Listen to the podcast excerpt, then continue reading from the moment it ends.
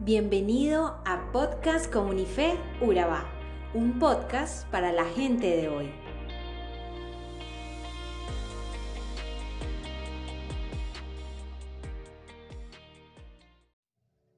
El episodio de hoy está basado en el capítulo 14 del libro de jueces.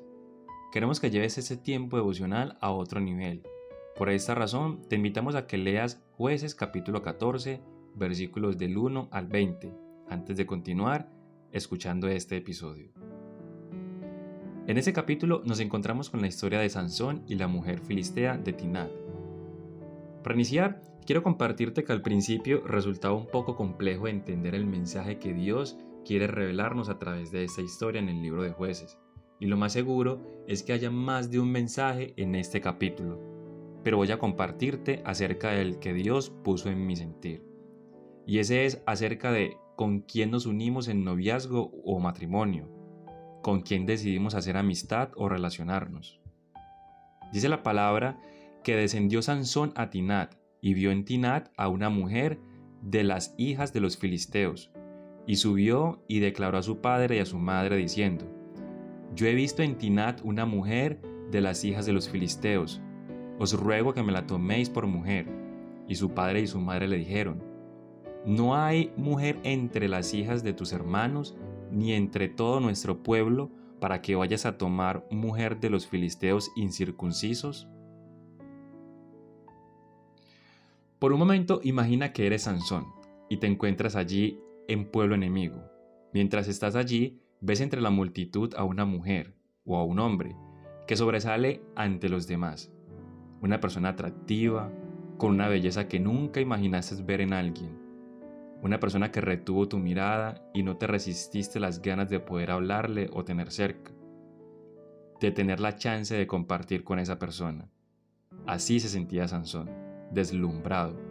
Deslumbrado por aquella mujer filistea que vio por primera vez. Sansón inmediatamente acudió a sus padres para contarle lo sucedido y pidiendo que hicieran a esa mujer su esposa. En ese tiempo, eran los padres quienes decidían el futuro o el matrimonio de sus hijos, y los padres de Sansón no veían con buenos ojos su solicitud. Lo veían como la unión entre un creyente y un incrédulo. Sansón, un hombre ungido por Dios, y ella una mujer proveniente de un pueblo sobre el cual Dios buscaba arremeter, pues en aquel tiempo los filisteos dominaban al pueblo de Israel, el pueblo la familia de Sansón.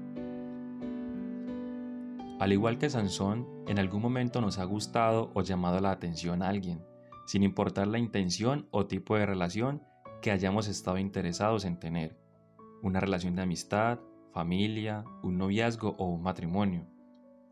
Y un elemento que contribuye a la felicidad, a la estabilidad y prosperidad de una amistad, de una pareja y de una familia es el principio de un acuerdo mutuo entre los valores y o principios cristianos.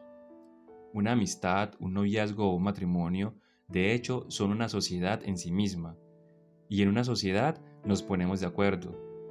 Nos ponemos de acuerdo en la administración del dinero, en la educación de los hijos, en gustos, compartimos gustos, cedemos en algunos gustos para garantizar la felicidad del otro, hasta llegamos a poner al otro en primer lugar. Pero hay algo que no es negociable en la estabilidad y felicidad de una relación. Y eso tiene que ver con los valores y vínculos cristianos. Es decir, deben existir valores cristianos que contribuyan o ayuden a mantener esa relación. Es por esto que los padres de Sansón le decían, no hay mujer entre las hijas de tus hermanos, ni en todo nuestro pueblo, para que vayas tú a tomar mujer de los filisteos incircuncisos. Debemos estar relacionados con alguien no por su apariencia o posesión material, sino por esos principios cristianos que en definitiva son los que cultivan nuestro crecimiento integral.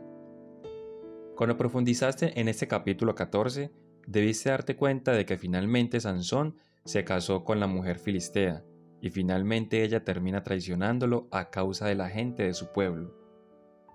Por eso, de este mensaje me queda una grande y bonita enseñanza. No se puede construir una verdadera relación que nos dé felicidad y tranquilidad sin tener valores, sin tener ese vínculo entre principios cristianos con esa otra persona. Y no digo que menospreciemos al que no tenga valores cristianos, ni mucho menos. Antes, por el contrario, tratar de arroparlos y cultivar en ellos esos valores, pero teniendo siempre cuidado de no perder los nuestros en ese intento. Necesitamos tener en común, necesitamos edificar sobre un mismo fundamento. Y la Biblia es clara al decir que el fundamento es Dios, que el fundamento es su palabra. Por eso las relaciones y los hogares establecidos sobre fundamentos cristianos suelen ser más sólidos, y aunque sigan presentándose problemas, dificultades, separaciones o rompimientos, las familias y las relaciones construidas sobre valores cristianos que se han respetado, aplicado y practicado en la vida suelen ser más sólidos, suelen ser más felices, ser más fieles, suelen ser verdaderos y más permanentes. Por esto, quiero animarte al igual que yo a revisar nuestras relaciones, mirar a quienes tenemos en nuestras vidas y si realmente están aportando a nuestro crecimiento integral. Si están presentes esos vínculos cristianos que se convierten tan necesarios para construir una mejor sociedad, una sociedad temerosa de Dios, honesta, con fe y tranquilidad. Quiero terminar este espacio orando a Dios y te invito a que acompañes este momento yo iniciaré la oración y te dejaré un espacio para que tú la puedas continuar. Padre, queremos colocar nuestras relaciones personales y familiares en tus manos, para que las bendigas, para que nos des nuevas fuerzas, para que vivamos conformes a tu voluntad. Ahora escucha el pedido personal de cada uno de nuestros amigos y de esas personas que comparten este tiempo.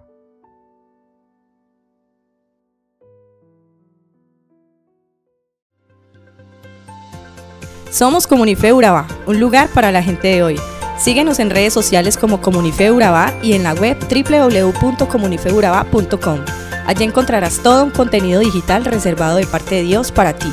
Nuestras reuniones miércoles 7 y 30 pm, toda una experiencia de oración y domingos 9 y 30 am destacamos la importancia de Dios en nuestra vida al compartir en familia. Te esperamos.